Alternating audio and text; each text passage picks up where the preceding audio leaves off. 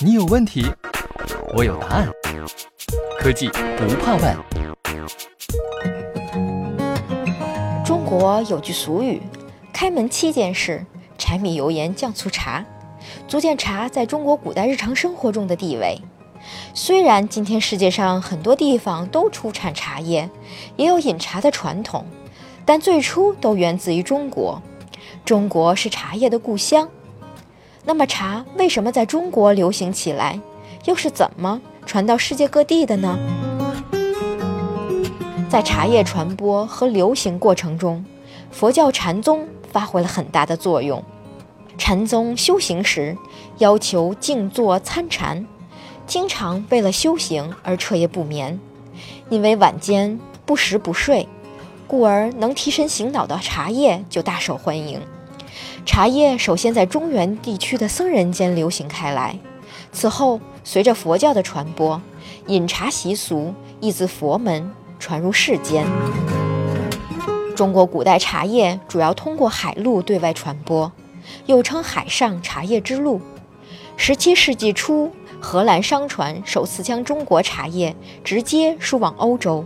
一七八四年，美国商船“中国皇后号”抵达广州。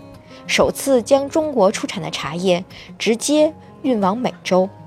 今天的斯里兰卡，在一九七二年以前被称为西兰。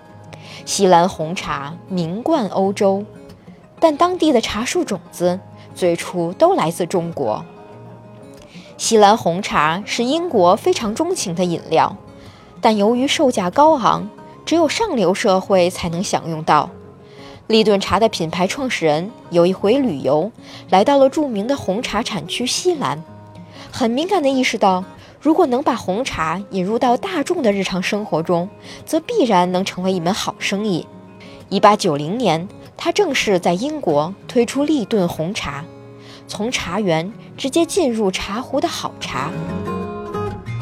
但是，一杯好茶来之不易，跟酒一样，茶叶的质量。风味是由它的生产地域、气候条件、海拔高度以及土壤结构所决定的。没有两种茶叶是完全相同的，即便它们来自同一产地。比如，同一块土地出产的茶叶，在雨天采摘加工与在晴天采摘加工，它的质量、风味会有非常大的差异。所以呀，同一座茶园在一个季节中。生产出不同质量的茶叶是很正常的。为了彻底解决茶叶作为现代商品必不可少的标准化和大规模生产问题的同时，保持茶叶的优良品质和稳定性，避免传统茶叶冲泡时间长、冲泡程序复杂、茶渣不易处理等弊端，立顿通过茶叶拼配技术和包装技术，给茶叶领域带来了一场革命。这里面也有西门子的助力。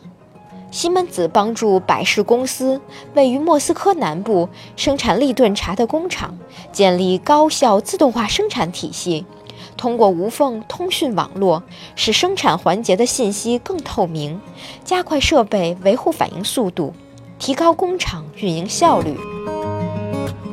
通过使用 Siemens 工业业务领域的产品。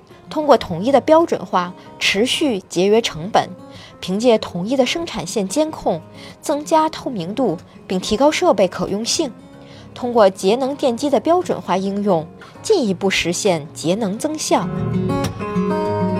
我们下期再见。西门子，博大精深，同心致远。